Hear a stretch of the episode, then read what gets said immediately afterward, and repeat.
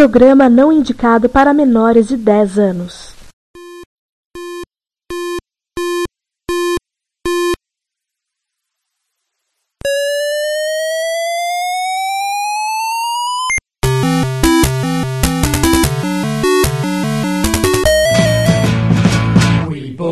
To help with your homework.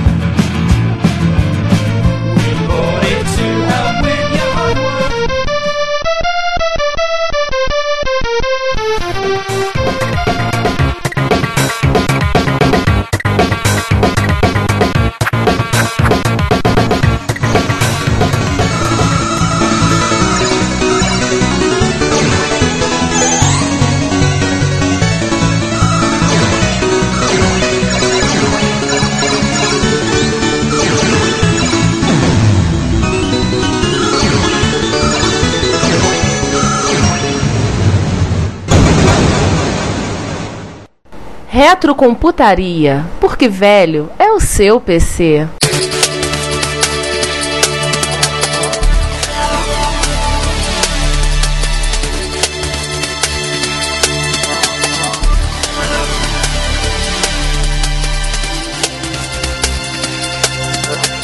Dia, boa tarde, boa noite, muito provavelmente boa madrugada também. Este é mais um episódio, lá de que número, depois vocês verem em cima, do Retrocomputaria. Porque, como já dizemos, a sabe-se lá quantos outros episódios, velho é o seu PC. Aqui falamos dos computadores clássicos e os quase clássicos. Mais uma vez, no Estúdio H e mais uma vez de casa cheia, então vamos começar a se apresentar de preferência em ordem alfabética. Vai aí, Sander.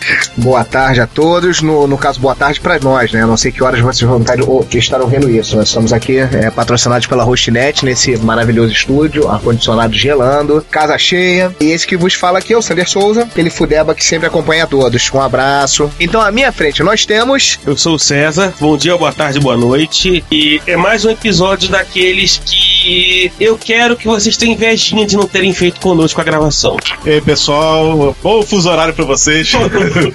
aqui quem fala é o João, João Cláudio Fidelis. E também, posso dizer, concordo aqui com o César. Hoje o, o convidado é bem ilustre e vocês vão ter inveja da gente. Aqui é Ricardo Pinheiro. Nós vamos falar hoje com uma pessoa com qual nós queríamos conversar desde que começamos o podcast. Desde que eu era criancinha pequena lá em Barbacena. Não, não, mas acho que eu posso falar pessoal. Essa pessoa que a gente vai falar foi um dos meus ídolos de, de início da adolescência em termos de microinformática. Então, vai ser um episódio talvez dos mais épicos que nós já teremos gravado. Ou dos mais fanboy. Ou dos mais fanboys. Ou os Inclusive, dois. inclusive tô eu aqui, ó, pra confirmar isso. Bom, olá todo mundo. Eu sou o Renato De Giovanni, o verdadeiro, não aquele francês. e o pessoal me chamou pra gente gravar isso aí lá, já do Rio, quando houve o, o encontro lá no Joga Brasil. E ver o que vai rolar aí hoje, né? Senhores, estamos riscando um item na nossa lista de. 42 itens. Obrigado pela lembrança. Renato, antes de tu dizer que tá sendo um prazer, como eu falei antes, é uma realização de um sonho poder gravar um podcast contigo, contar e falar da microsistemas e falar daquela época tão interessante. E dizer que eu ganhei muito programa e assinatura da Microsistema como presente de aniversário, presente de Natal, e tenho Procket Zapper até hoje guardado em disquete lá em casa, Grafos 3, achei a fita cassete no meu Grafos 3 há pouco tempo, Sete ainda? ainda em cassete, eu comprei nem cassete. Quer falar alguma coisa, Sander? Eu tenho, eu, eu não, eu não encontrei, mas eu devo ainda ter minha cópia lá.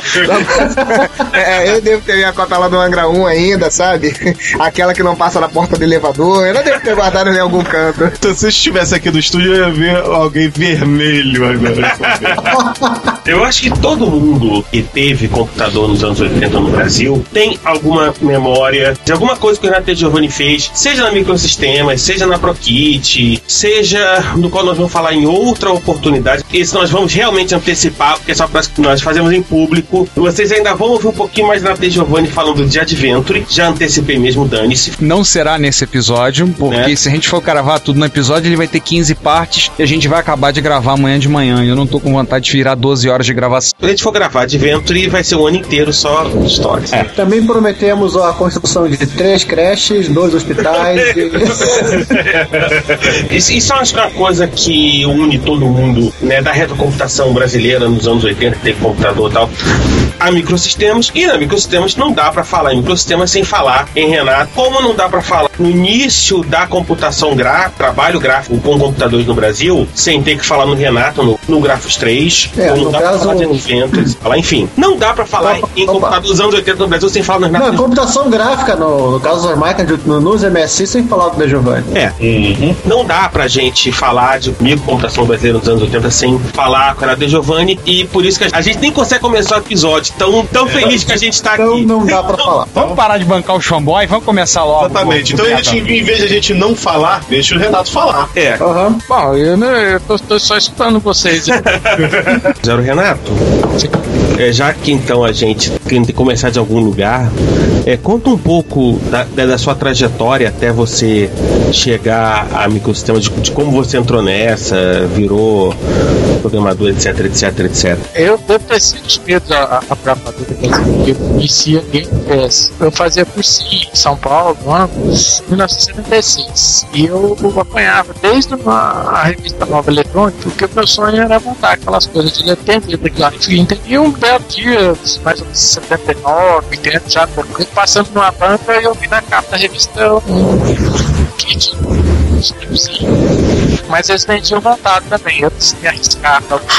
E pedi, recebi semana depois, com aquele computador entre aspas, né? E gostei. E dali pra frente, mas isso é, já é rede de orquidinha. Não, não tinha como fazer, não tinha nada pra você aprender. Então existia um manual. Não tinha livro, não tinha revista, tinha, não tinha nada. Tentativa e erro. Me lembro que você falou, na época era só manual e que você. Eu não lembro se era um curso, se era. Não, ele Ele comprou falou- o kit. Eu, eu, eu comprei o computador da nova eletrônica, era o NEZ 80 ainda, não era nem o 8000. Compatível com o Sinclair ZX qualquer coisa. 80. Esses 80, se não me engano bem. 80. 1K de memória, 100 ponto flutuante, apenas lidava apenas com inteiro e um tentativa e erro, aprendendo aqui a fazer as coisas em Basic e, e tal. E até que eu ouvi um, amigo meu no Rio falando que, olha, tem uma loja que abriu de computador na- lá no, no final de Copacabana, chamada Computique, e eles não só vendem computadores lá, como parece tem uma revista também do computador. E falei, ah, então vamos lá ver o que, que é isso aí. Aí fui lá e tinha o primeiro e o segundo exemplar da meus temas. Eu, como, lógico, eu comprei, porque não tinha nada, a gente não tinha informação de nada, de nada. Mas naquela época o sistema nem sabia que existia Sinclair, era só mais coisa de e-mail. E eu então achei que, pô, esse pessoal ia abordar o computador pessoal, esses pequenininhos e tal. Escrevi uma carta pra eles, dando umas ideias. Ah, faça pra fazer isso, fazer aquilo e tal. E aí recebi como resposta um convite pra ir lá conhecer eles. E daí em diante não saí mais de lá.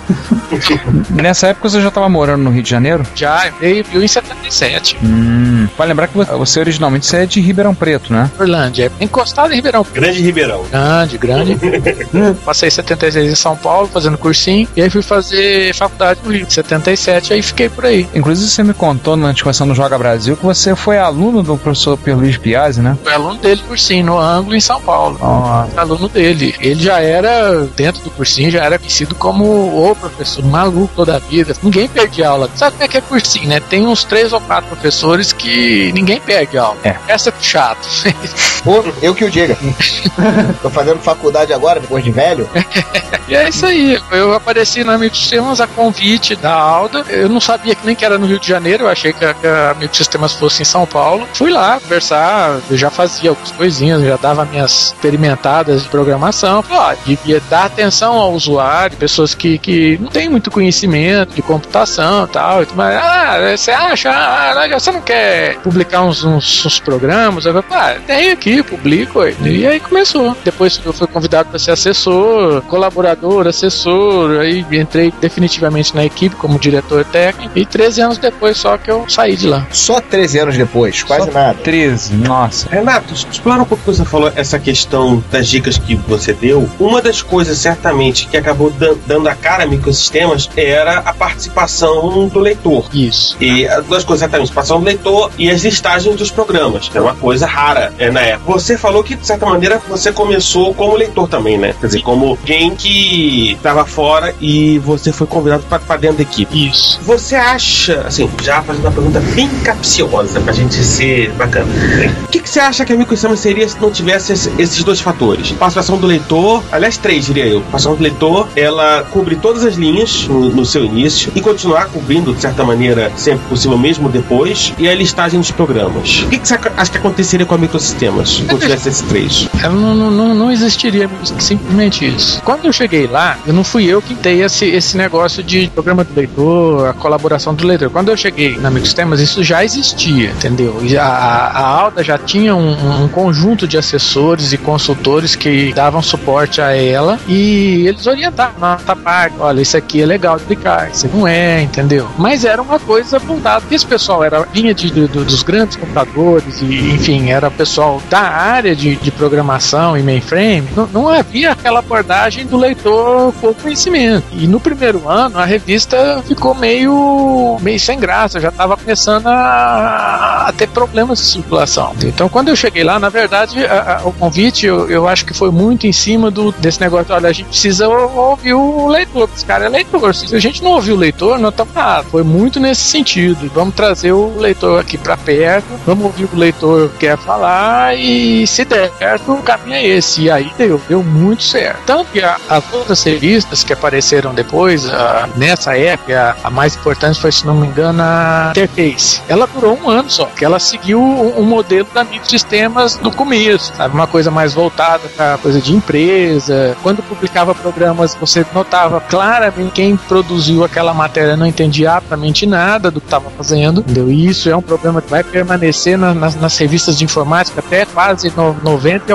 Demora muito a- ao pessoal que produziu o conteúdo poder estar na- nas outras áreas, na redação, na, na parte de artes, etc. Eu tinha uma vantagem dos temas que, além de leitor, de conhecedor um pouco, eu não, não, não, não, fiz nenhum curso de programação nem nada. Eu era designer gráfico. Então eu chegava lá e falava, eu quero dar um taco, essa revista tá legal pra digitar, entendeu? Você explica uma listagem, ela é cheia de falhas. O usuário, quando digita isso aqui, encontra esses erros que vocês cometeram aqueles, ele não consegue, ele não sabe pra onde ele vai. Então precisa melhorar esse aqui, precisa melhorar o visual, precisa melhorar aquilo outro e tal. Teve um pouco desse lado também. Era só o, o leitor, o usuário, o amador, curioso, mas tinha o designer gráfico que tava ali também. Pessoal, a gente não vai publicar uma listagem, tá? não é pra qualquer um, não, entendeu? É uma coisa séria. Não, eu que o diga. Graças a Input, eu me dei o trabalho de digitar em busca do tesouro perdidos inteiro e descobri que tinha um defeito nele. É, aconteceu isso na terceira parte eh, exemplar da Interface, que ela vinha com aquela coisa de, não, você é melhor, revista de informática e tal, e publicaram o simulador de voo, ele era em linguagem máquinas, publicaram os códigos hexadecimal. E, e ele tava cheio de erros, ninguém conseguia digitar, só ficava lá rindo, ah, pô, os caras querem ser profissional, quer detonar o mercado, acabar com a gente, mas os caras conseguem clicar uma listagem é, sem vergonha em linguagem de máquina, sabe? Isso não é pra qualquer um, isso é uma coisa, é, é uma parte séria, uma coisa séria. Tanto que as, as primeiras listagens de Sinclair, eu datilografei, eu que fiz a arte dos daqueles sinais que não tinha na máquina de elétrica, o maior, menor, invertido, né? Que você tinha que fazer um quadradinho preto e aí pegar uma letra 7 branca com, com um sinal maior e tal. Isso aí eu que fui eu fiz. Nossa. Terrível. Por que, que precisava fazer isso?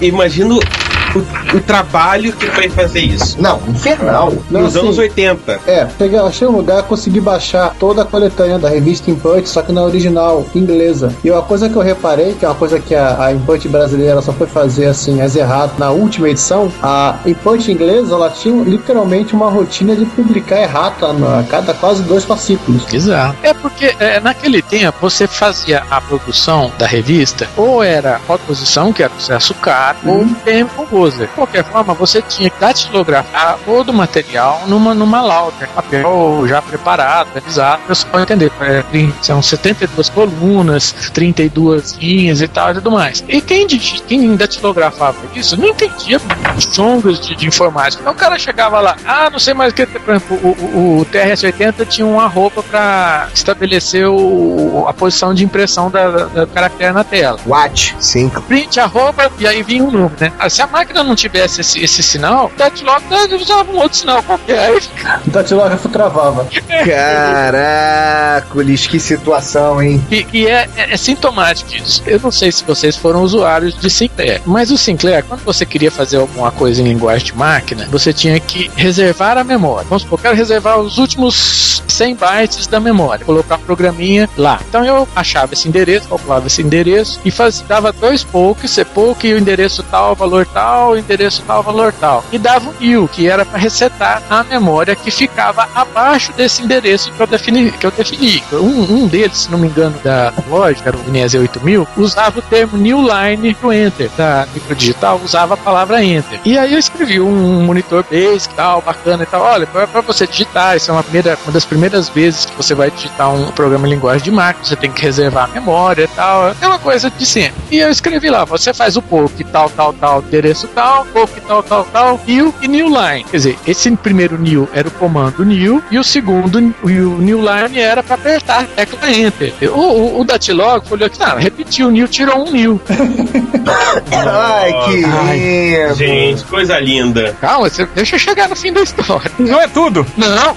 O, o- o leitor sentava na máquina, dava o poke. Isso tinha que ser feito antes de pensar digitar a listagem monstruosa. Ele dava o poke e dava o new line e pronto. Só que ele não tinha reservado. Na verdade, ele não tinha feito o- a limpeza e a reserva da memória. E digitava aquilo tudo. No final, não tinha nada na memória. Ele tinha digitado nada. Nada funcionava, entendeu? A revista saiu, e isso é 1985. Nós estávamos na feira de São Paulo, estava sendo no, no, no AMB, aquela evento, truques.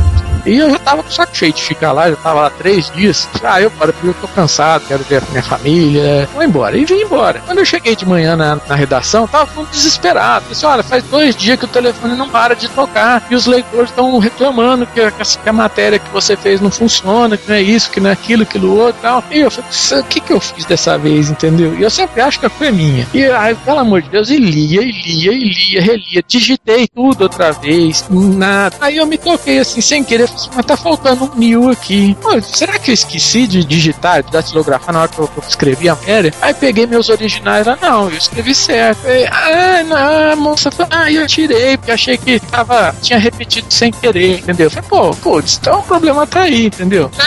Um ano, nós tivemos uma pessoa só pra atender os leitores que tinha o problema com esse monitor basic. Que Ou seja, um help desk só pra esse programa. esse problema, porque era tanta gente que ligava, mas tanta gente que ligava, todo mundo deu a revista que quis digitar o programa, não conseguiu, entendeu? Este programa foi o Microbug, né? Não, esse, esse programa chamado Editor Base, que era um programinha. Ah. Então, ele é, é um mini, mini, mini ultra condensado pro povo. Ah, sim. Com ele, permitia, por exemplo, ver onde estavam as linhas Basic, como elas eram compostas, permitia você digitar outros programas em máquina. Ele fazia umas firulinhas lá, que na época era até engraçadinho, tá? Mas ninguém conseguiu usar, né? Porque um erro desses, o pessoal chegava, ah, mas eu fiz tudo como tá escrito lá. É, mas é que tá escrito errado, né? A pessoa que não tá errado, tá faltando a principal instrução, que era o new. Mas depois, de quando alguém passava lá e lembrava, "Uh, eu, fui, eu digitei o monitor Basic que não funcionou. Aí eu vou ficar, olha, o que aconteceu? Foi quem faltou. Meu Deus do céu, que situação, hein, cara? Aliás, gente, vários microsistemas estão no datacassete. Depois eu vou dar uma procurada na de 85 e eu vou ver se eu acho essa revista. A gente É. coloca no link. Pra quem é do Rio, eu acho que tá inteira, ou tô falando de tá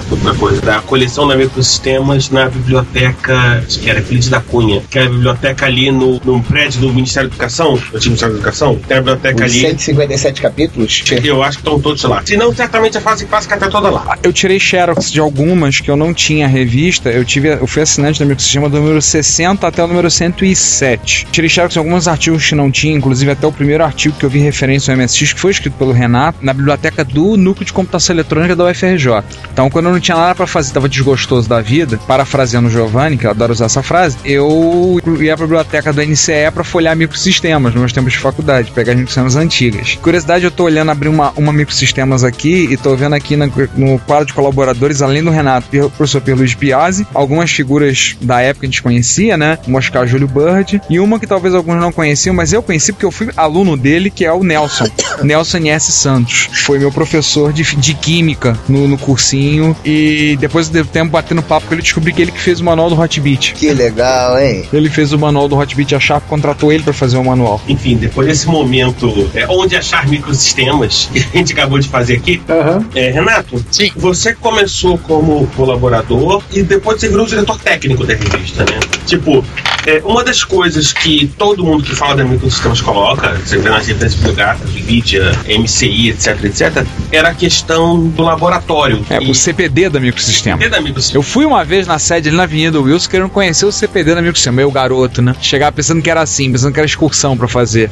Mas eu cheguei aí, lá uma vez. Como é que foi essa, essa tua jornada até virar o, o Lorde do CPD da Microsistemas? Por, por falta de nome mais engraçado. Tudo isso aconteceu dentro dessa evolução que eu falei: colaborador, assessor. E até que chegou o momento, a Alda resolveu me fazer o convite: olha, quer que você venha pra cá, direto. A gente precisa dar uma reformulada boa na revista e eu queria que você tivesse aqui lá, tempo integral. Mas, bem, só, só tem um- uma questão que eu faço, tenho vontade. Era, já estava aqui um ano e meio formado, dois anos formado na faculdade, e eu disse pra ela assim: olha, eu, eu topo ir, topo montar o CPD, organizar, colocar ele funcionando durante um certo tempo, mas o que eu quero mesmo é ser o diretor de arte da revista. Eu quero comandar o departamento de arte, não o CPD. Tá, tá, então tá, não, você vem e tal, e, e- e aí depois a gente vê o que a gente faz. Aí nesse ver o que a gente faz, eu fiquei 5, 6 anos só cuidando do CPD e não conseguia chegar no departamento de arte. Nossa. Mas, mas acabou conseguindo? Consegui, aí depois consegui. Pá, demorou, mas foi. É, ao contrário da CPU, que parece que cada edição tinha um diretor de arte diferente. Sim, claro. E um mais louco do que o outro, né? É. Um mais dopado do que o outro. Não, se você lembrar das primeiras CPUs, aquela revista branca com aquela letra vermelha no topo da revista, gigante, putz, é, você vê que ali não tinha diretor de arte, você tinha usuários de PageMaker. Não, se olhar o miolo da revista, você vê que a coisa não tinha nem pé nem cabeça. O PageMaker É, passou é, longe isso, isso. Cara, se o cara fizesse no MSX PageMaker da Nemesis, estava melhor. Não duvido nada não, porque eu utilizei ele, era legal, funcionava. Enfim. É. E uma outra questão da revista foi essa, essa questão de privilegiar, de não dizer privilegiar, mas dar atenção a todos os usuários, todas as linhas que existiam no Brasil é, dos anos 80. É, vocês tinham esses micros todos no CPD ou não? Não, não tinha nada. CPD não existia. Oh, revelações! Era tudo virtualizado. Peraí, calma, calma. Era tudo em VM. Deixa eu voltar. Bom, Foi assim. A primeira vez que eu fui lá, eu fui também achando que, putz, eu encontrar, porra, que puta assessores, aquelas, aquelas máquinas todas e tal, tal, tal. E eu na revista, não só não tinha computador nenhum na revista, nenhum, nenhum, nenhum, como ninguém lá dentro sabia usar computador. entendeu? Ninguém lá dentro tinha sequer usado. Meu Deus! os assessores. Os assessores, sim. Por isso que eu falei, era turma de assessor que, na verdade, estabelecia o que, que vale a pena fazer ou não. Era quem tocava a revista na prática, né? De certa forma, sim. Nessa parte de, de definir editorialmente o que vai ser feito, eram, eram os, os assessores que tomavam a- as redes. Quer dizer, não era eles que decidiam, mas eles, eles orientavam a Alda e ela decidia em cima das conversas que ela tinha com eles, entendeu? Então, de repente, apareceu um cara lá que, pô, olha, eu. O que, que você quer que eu faça? Ah, avalia pra mim isso aqui. Eu falei, ó, vou, vou fazer o seguinte: eu vou dar de 0 a 5. 5 você publica na próxima edição e 0 você pode mandar pro arquivo que nem compensa publicar. Ah, tudo bem? Ah, tudo bem. Pô, pra ela foi um achado, né? Porque ajudava a decidir quem vai pra aplicação e quem não vai. E a minha parte era então montar estrutura de CPD. Olha, a gente não tem máquina nenhuma, então nós vamos ter que trazer pra cá, porque quem testava os programas que vinham dos leitores eram os assessores, entendeu? E eu achava isso um absurdo. Falei, não, você não pode mandar para um assessor, eu não posso confiar a esse nível uma coisa que é importante para a revista, que é a colaboração do leitor e que vai ser publicada. Se o, se o assessor disser não tem, pô, dá, eu tenho que ouvir umas 3, 4 milhões e eu tenho que ter certeza que tá funcionando legal. Então é fundamental ter um CPD, entendeu? Isso aí é uma cria minha, sem dúvida nenhuma. A redação, a arte, não, mas a, a- o CPD foi uma briga que eu tive. Não, vai ter que ter. Vocês podem arrumar uma sala aí, pode conseguir computador. Vocês vão ter que arrumar esses computadores de um jeito de outro. Não quero saber como, mas eu quero um de cada, entendeu? Aqui dentro para eu poder testar e, e- e ver se, se, se a colaboração que o autor mandou, se ela é legal ou não, se funciona, se, se vale a pena a gente publicar ela ou não, porque a revista é um, é um espaço limitado, não pode ir todo mundo, entendeu? Você tem que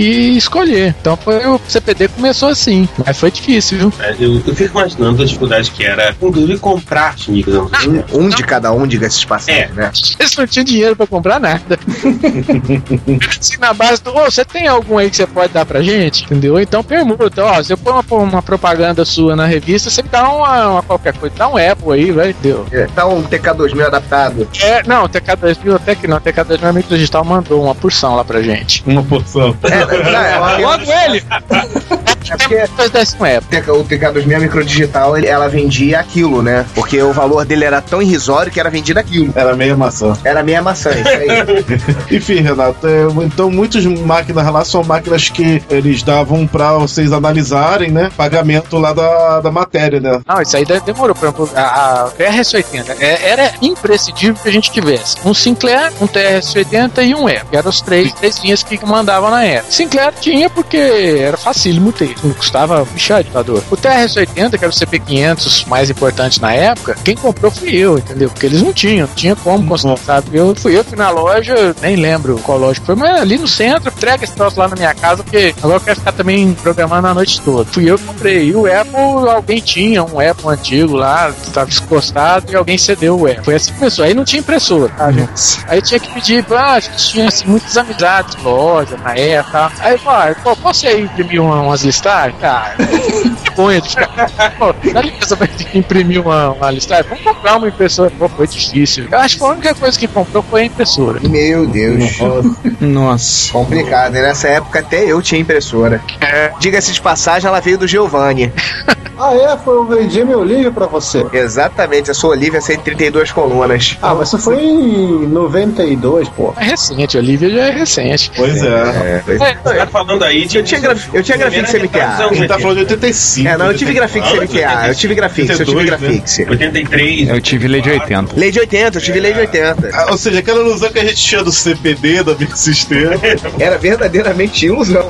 Acabou de cair por terra. destruir o- a ilusão de vocês, não. Ilusão de infância da por cima. Só, só E- pra não, não destruir a, a, a ilusão de vocês. Eu, isso é 86, aí a época do MSX, pô, o CPD da época era o CPD. Eu tinha, inclusive, micros originais, até a RS80, eu tinha o modelo 1 e o modelo 3 originais da Rádio Shark, a recém Uau! Uau! e levou embora. Em cima da minha mesa tinha um HP85C, que era o micro arcade mais chance que existia na época. Uau! Uau! Mas, ou ou seja, todo esse CPD foi montado graças a você. Você que chegou lá e revolucionou, né? Sim, aí foi, foi uma imposição minha. Nossa, nós sem isso aí, eu, mano, eu nem venho pra cá. Só de pensar que dentro do CPD da Mente Sistema tinha um Coco 3, raro até hoje, ruim de conseguir até hoje. Não era o original, não era o Não, era o 3. Era, Não, era- não era o era o modelo 3, é o 3. TRS-80 Ah, o modelo 3. TRS-80 modelo 70 modelo 3, não era Coco 3. Atenção, Sander. É, atenção, Sander. San- Terra para É, Enfim. é, é, ele já tá, ele já voltou pra ilusão de novo. Acho que emo- eu tava emocionado, tava emocionado. Sandra, não olhe pra luz. Não olhe pra luz. Mas enfim, puxando um gancho que você falou que, que a Microsoft não tinha dinheiro quando você chegou lá. É. Era a impressão que eu tenho você falando que, de certa maneira, até se conseguisse se estabilizar, foi tudo muito, muito complicado, né? De editar uma revista mensal sem dinheiro. Não, não é que não, é que, não, não era editar sem dinheiro. A gente não tinha dinheiro pro CPD, entendeu? Não era não é isso. No entanto, Dinheiro tinha. tinha uma fial em São Paulo, a gente andava só de carro, tinha motorista pra levar o que precisasse e tal. Eles não tinham era essa apreensão de que o, o departamento mais importante da revista era o CPD. Ah. O importante mesmo do CPD. Porque todo mundo passava na porta do CPD e via o Renato, mais um outro lá jogando jogo. Dizia, porra, eu nem queria trabalhar aqui, porque vocês não fazem nada, vocês só jogando jogo o dia todo, entendeu? E mal sabia que isso era trabalho, né? Mas não adiantava você dizer, ó, eu tô trabalhando, trabalhando mais que vocês. entendeu? Vocês estão aí varzeando, andando aí no corredor, passeando, e eu tô aqui. jogando, brincando. Tá que é divertido, mas aí já não, culpa minha. Mas não havia essa compreensão nem da parte da, da. A administração até aceitava que, oh, não, o pessoal técnico até que é legal, bacana e tal. Quando sentava o pessoal dizia, gente, isso aqui é uma revista técnica. A parte técnica, o pessoal técnico vem em primeiro lugar pra tudo. Não adianta vocês quererem dizer, ah, mas é, enfim, pode ter uma redação, é um, é um departamento comercial e a assinatura. Não, tudo bem, é importante, não, não deixa de ser, mas sem a, a- uma equipe técnica de peso, tem, não vai ter assina- assinatura, não vai ter publicidade, não vai ter coisa nenhuma. Demorou a, a- a- a pegar essa ideia. Cair a ficha, demorou a cair a ficha. É, porque, é porque era meio que novidade uma revista pra falar de computação, pra falar de informática no mercado brasileiro. Que a Mixel foi uma da- uma das primeiras, inclusive, né? Foi a primeira. Se, é, se não a primeira. Foi a primeira, né? Tipo, o primeiro ano do sistemas não houve nenhuma outra. Aí, quando a, a gente completou um ano, é que apareceu essa interface, que era grupo ligado, acho que é um pessoal do Sudão. Se conhecer, não, a gente para adicionar, a gente vai fazer a informática vai ser feita de um modo diferente a, partir de agora e tal, mas e, e ela viveu, mano. Puxando de memória, eu lembro da, da Info, não a Informática Exame, a anterior É, a Info. a Info, que era da editora do JB, Jornal do Brasil. Isso aí. Eu tenho uma edição em casa guardada até hoje que o assunto era MSX. E uma chamada. é Eu ganhei a assinatura quando eu, eu, eu ganhei o MC1000. O MC1000 veio com vários brindes pra compensar o computador que ele era. Veio com todas as fitas. veio com o curso da People, não deu pra fazer. E veio com a assinatura de um ano. É uma revista estilo tabloide, jornal, quinzenal. Data Está mesmo? Qual é o nome da revista, Giovanni? Que- Micromundo. Ah, eu lembro da Micromundo. Também. era revista. O Data News é que era meio jornal. Não, é que assim, ela tinha formato tabloide, ela não chamada de revista, mas ela tinha formato tabloide, a capa em cochê, porém todo o miolo era em papel jornal preto e branco. Então essa eu não, não lembro, não. Porque a Micromundo já era revista, já era formato tradicional revista. Isso. Então, que assim, ela vista de, de longe, você dizia que ela era uma revista, mas abrindo ela, ela virava, ela tinha cara de jornal. É uma coisa que eu lembro, ficou muito marcada essa cara, esse jeitão dela, de ser meio híbrida. É, dessa eu não lembro, não. Eu queria perguntar pro Renato qual foi assim que você começou a se estabelecer no, no CPD e que os fabricantes começaram a, a dar importância ao trabalho que você estava fazendo dentro da revista, como é que foi a relação de você com os fabricantes de informática da época? Microdigital, CCE, depois a. a Prológica, Gradiente. Ah, nunca faltou, não. Olha, no, no, no começo havia o contato, havia muito contato assim, pessoal de publicidade com os fabricantes. A gente mesmo não conseguia. Mas tinha aquele negócio de é, ah, pode ficar soltando informação, não pode, secreto, tal, mas, mas né, a gente não tinha uma relação muito assim, de eu poder chegar e, pô, e aí, gente, arruma aí que vocês vão lançar que eu quero já preparar umas matérias. Não, o pessoal não, não dava essa informação. Isso só vai melhorar com a, a gradiente e a Sharp. Não tanto a Sharp, mas a gradiente. Entendeu? Antes disso aí era difícil. Que bom ouvir uma coisa boa da Gradiente, que a gente só sabe, sabe falar mal. Não, a Gradiente, eu costumo dizer o seguinte: eles começaram bem, eles se perderam no meio do caminho. O problema foi eles, entendeu? Eles começaram bem. Aí, não sei o que aconteceu, se perderam. Então, Eles começaram bem, eles se perderam quando começaram a fazer o micro. De tanto erro que tinha no projeto, outro problema, brincadeira, claro. fui, eu fui chamado lá, conhecer o, o MSX isso em abril de 85, se não me engano. Tanto que a matéria que eu apliquei saiu em, março, maio, maio de 85. E o, o computador foi lançado na feira de informática de 85, que é São Paulo, setembro, outubro. Mas na verdade ele só começou a ser vendido no Natal, na virada pra 85 e 86. Aí a partir daí a, a Gradiente só fez caca. Então quer dizer que todo micro que você fazer uma análise, por exemplo, eu tô vendo a análise aqui do Tecla 85 e depois do 90 na capa da Microsistemas, era do tipo, saiu, vocês vão lá, corria, compravam um micro e fazia a matéria. Não, tá não, calma lá. Não tinha dinheiro pra comprar. Tá, é. arranjava um micro e fazia a matéria, depois do lançamento só. várias formas de conseguir. Às vezes algum assessor mais, mais antenado. Ou eu falei isso aqui, opa, vamos fazer uma matéria sobre isso. No caso do- do- dos dois que saíram, ah, se não me engano, o lançamento do C500 da lógica, depois. Isso, os, os CP200 também tem na capa que eu vi ele. Isso é uma briga, mas uma briga federal se entendeu? Porque a, a Prológica era a dona, entre aspas, era ela que tinha um contrato na quarta capa da, da revista e pra renovar eles queriam, eles pediram uma, que a gente fizesse, colocasse na capa. E, e a gente tinha a política de não colocar amigo de ninguém, cara. E aí esse, só o pessoal da publicidade negociou isso aí e essa saiu dentro da, da, da redação, todo xingou pra caramba. E aí, sim, não, vai, vai ter que ser, vai ter que ser. Aí saiu. Ni- ni- Que a edição saiu na banca com o CP300 na capa, a microdigital entrou em, em parafuso e já começou a ligar. E imediatamente eu também quero, eu também quero. E aí, ah, tá, tá bom, então vai ter que ser, entendeu? mas depois disso nunca mais a gente vai fazer isso e tal. Aí, mas vocês mandam aí pra gente de VMR, tá? De- depois disso até que melhorou um pouco a relação à mídia digital. Com a Prológica, sempre foi muito ruim.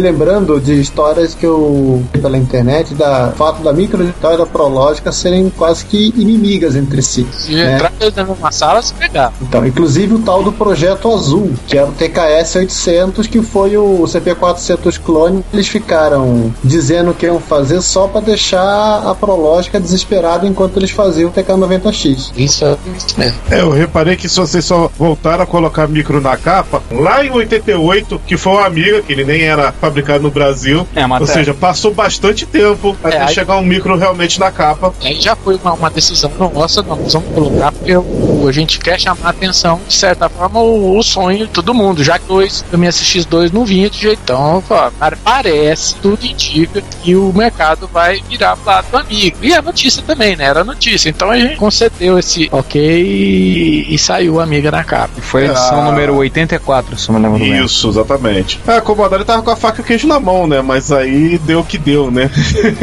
Lambança, né? Eles também fazem. Eles fizeram muitas, por sinal. A gente gravou um episódio inteiro, que foi o episódio número 12, que era a Fight Night, né? A, a guerra entre a e a Atari. Tremiel, É. sofreu. Renato, pra você entender, é mais ou menos a guerra da Prológica microdigital vezes 5. É. Aham. Não, era, era um terrível. Eles fizeram uma guerra atômica no mercado norte-americano e, e a vítima foram os videogames. O Crash de 1983 é parte da culpa dessa guerra toda. De certa maneira é interessante porque eu acho que hum, são nuances do mercado da época que quem não estava dentro do mercado não sabia. Essa rivalidade entre, entre microdigital e, e prológica chegou a um ponto quase de guerra termonuclear. Inclusive guerra financeira também. Eles guerrilhavam pelo preço, não só pelo hardware em si, pelo público, mas também pelo preço. Eles chegavam a disputar centavos de diferença entre um equipamento e outro. Isso me veio uma outra pergunta. Renato, Gradiente e Sharp quebraram a Prológica e a microdigital assim, sem eles saberem ou eles subestimaram as duas? Não, eles quebraram o erro. Ó,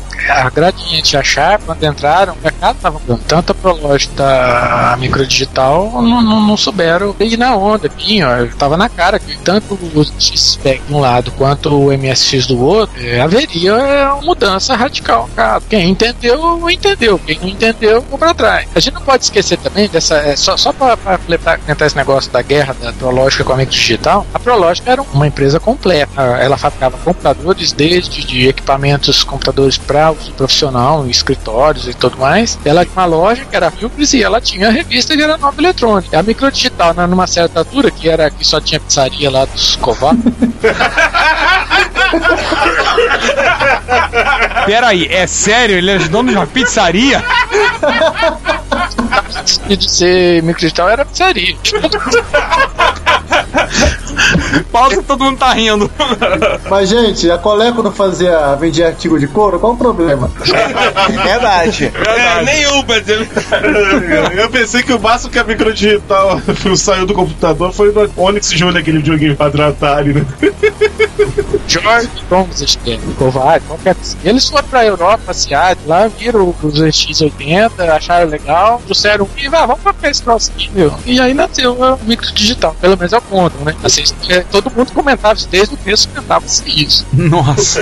De pizzaiolo a projetista de hardware, nossa. Ah, não. Olha, é Clonador de hardware. Foi bancada pela micro digital, feita pelo Pierre Luigi, mas é, bancada pela digital. A micro hobby, não era?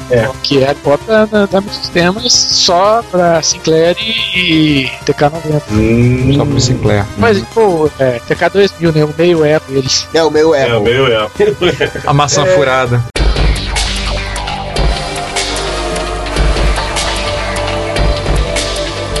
Bom dia, boa tarde, boa noite. Esta é a sessão de notícia do Retrocomputaria. Lembrando que velho é o CPC e lembrando que nós temos notícias todo dia no Retrocomputaria Plus. Notícias, análises, resenhas, comentários e curiosidades de todos os tipos e tamanhos. Eu sou o César, vocês já certamente não gostariam de saber disso, mas sabem já de cor. E o Ricardo tá aí hoje, né, Ricardo? Olha aqui, gente. Vamos começar com as efemérides, né? Já tá virando uma tradição. A gente abriu a precisão de notícias com efeméride, né? É verdade. Nós já fizemos um post no Plus sobre isso. Nós vamos refrescar a memória de vocês, né, dar um refreshzinho. Mas eu acho que é uma data muito importante para ser. pra gente não, não deixar de analisar e comentar. Em 16 e 17 de abril de, de 1977, uma pequena empresa de Cupertino lançou na West Coast Computer Fair um computadorzinho chamado Apple II.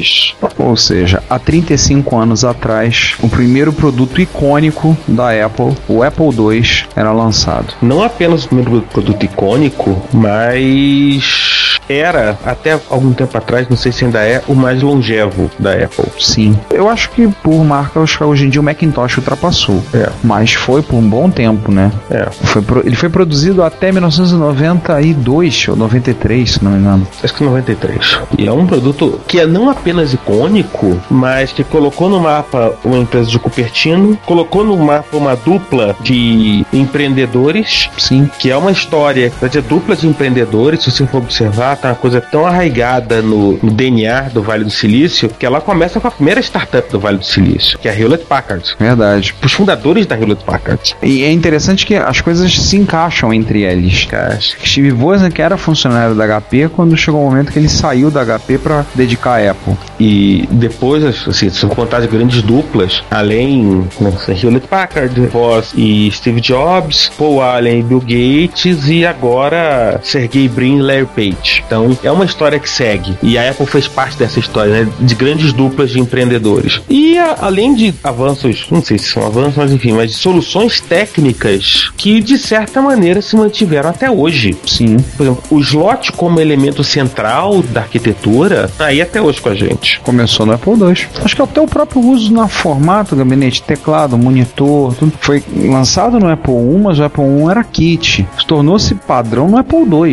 O primeiro computador aquele formato que a gente conhece hoje em dia. Um teclado, um, monitor. Acabou sendo a primeira máquina da sair de fábrica dessa forma. E o próprio desenho do Apple II se tornou uma espécie de, de, de desenho padrão da indústria durante muito tempo. Pelo menos até meio dos anos 80. Sim. Que é o teclado e a CPU no mesmo gabinete. Sim. E muitas outras coisas que a gente podia ficar aqui, enfim, resto da vida comentando. A gente vai ter um episódio especial para falar de Apple II, né? É. É a nossa intenção. É o nosso objetivo. Sim. Um dos nossos objetivos, aliás, em termos de episódios dossiês, né? Sim, a gente vai ter um dossiê Apple II. Nós queremos fazer um dossiê Apple II.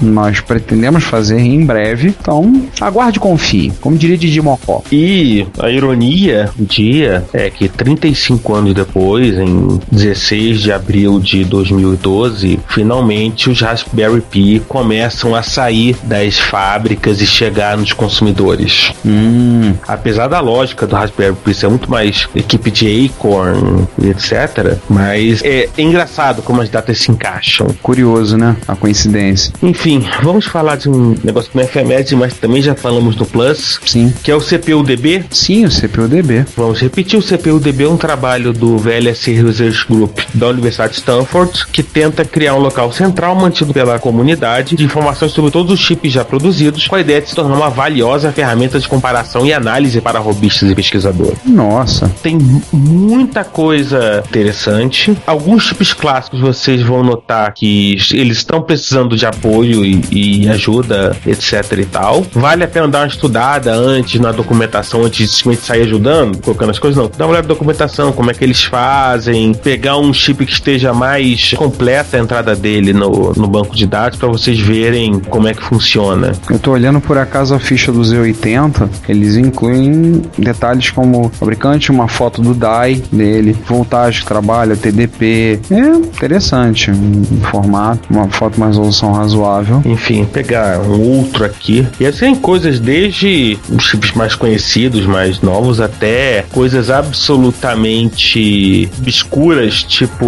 o ARP1 da Itachi. Uau. Se não me falha a memória, é MIPS. Eu acho que a Itachi fabricava MIPS. Entendeu? E até alguns conhecidos nossos, 80. Sim. Z80, Z8000, Z80000, mas não tem o Z180, Z280, 380. A galera que trabalha com isso mexe. Olha aí, marca a presença, hein? Motorola 68000, o 6800. E outra coisa também, assim, além dos processadores, eles também têm as microarquiteturas. Opa. Então vale a pena você olhar também as mi- microarquiteturas que em alguns casos podem estar faltando, de repente alguém completar. É um site que eu particularmente acho que você, todos nós deveríamos guardar nos bookmarks e prestar atenção no desenvolvimento. Até porque a ideia deles é ter esse banco de dados todo para que você, por exemplo, você possa baixar em CSV e fazer a sua análise, sua pesquisa. Eu, particularmente, acho muito legal o CPUDB. Interessante, cara, realmente. Se vocês forem no About, eles inclusive colocam os papers onde eles publicaram informações, tipo, eles publicaram na Communications of né, sobre o CPUDB e, enfim, eu acho que vale a pena. Sim, sim. É um, é um que vale a pena você olhar. Até como eu falei, colaborar, participar. Como eu disse, o EZ80 não está listado. Nem a, o Z80 é uma microarquitetura. E certas variações dessa, dentro dessa mesma arquitetura não estão listados ainda. Então, fica a dica para quem tiver um tempinho livre, tiver disponibilidade, de bater o ponto lá e dar uma forcinha lá pro pessoal. E vamos que vamos, né, Ricardo? Vamos que vamos. Bola pro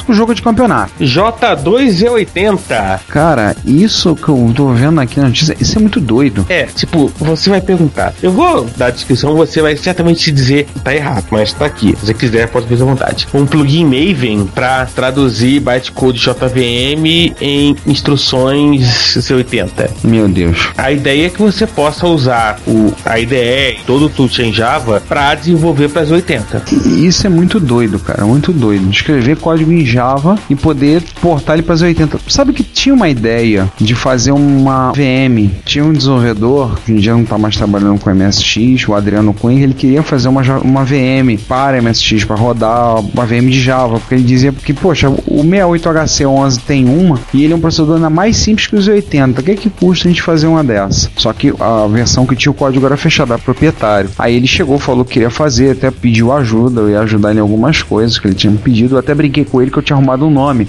Qual seria o nome da VM? Boa, cara, Krakatoa, o inferno de Java.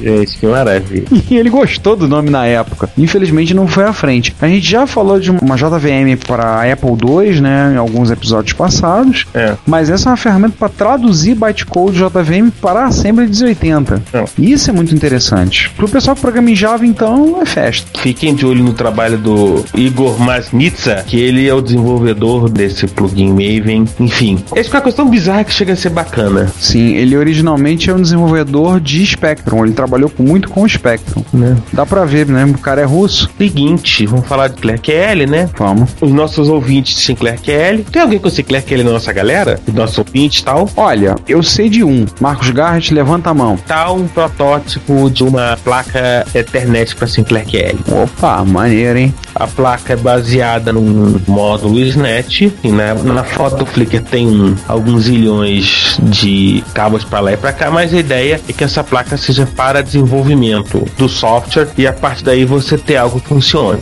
Por isso que é um protótipo. Hum, é um protótipo, né? Não Começa-se dessa forma, vai, vai devagar, né? Vai. E isso eu acho assim. Isso é muito legal, porque assim a coisa começa, né? Você vai, faz um protótipo e a partir daí você desenvolve o software e aí depois você junto termina o, o protótipo.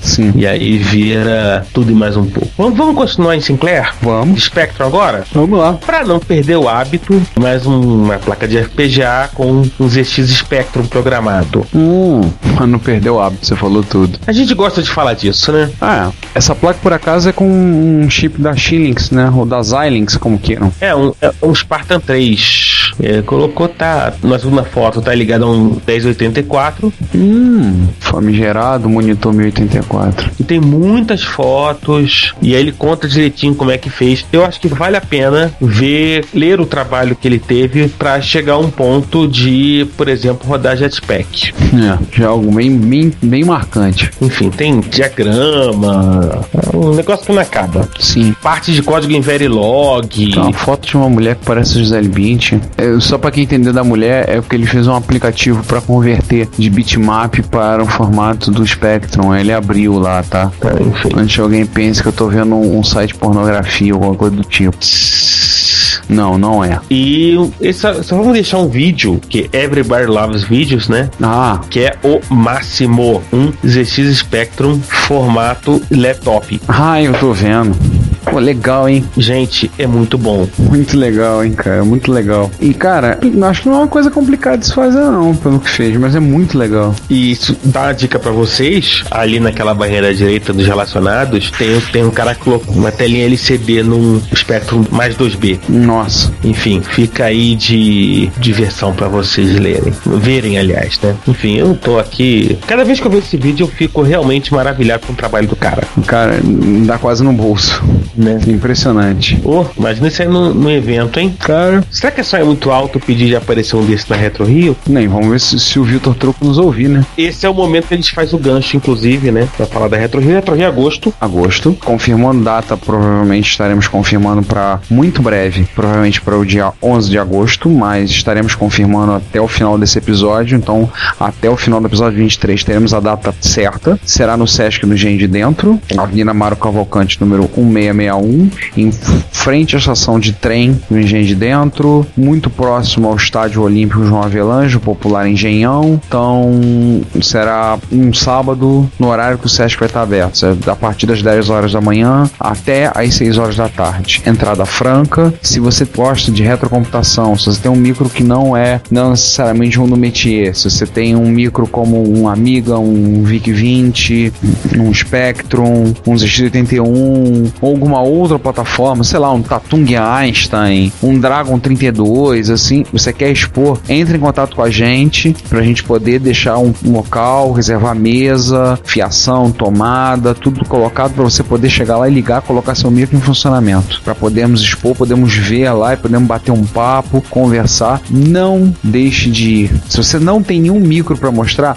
tudo bem. Você é o nosso convidado pra ir prestigiar esse encontro, prestigiar esse evento e lá visitar e dar uma olhada e ver. Eu garanto a você, ouvinte, que você vai vai estar vendo passando um dia extremamente agradável e muito divertido e muito instrutivo. Eu tenho certeza. Bota minha mão no fogo por isso. Vai ser um encontro muito bom. Vocês vão gostar muito. Então, fica aberto o convite a todos. Estejam lá no Retro Rio, venham, visitem, participem. Esse é o primeiro, quem sabe, de muitos eventos que os membros do Retro Computaria estão participando, estão organizando. Se você quer comunicar-se conosco, apresentando sugestões, ajudando nas erratas, fazendo críticas construtivas ou mesmo dando um depoimento, não hesite, faça. Você pode enviar um e-mail para retrocomputaria.gmail.com, uma mensagem pelo Twitter para o nosso usuário Retrocomputaria ou comentar nos posts desse episódio, que estão em retrocomputaria.blogspot.com ou em www.dimensãonerd.com. Se você quiser, pode também enviar um comentário de voz que iremos publicar no nosso podcast. Lembre-se, o seu comentário é o nosso salário. Obrigado e até o próximo podcast. Você ouve esse programa na Combo Podcast.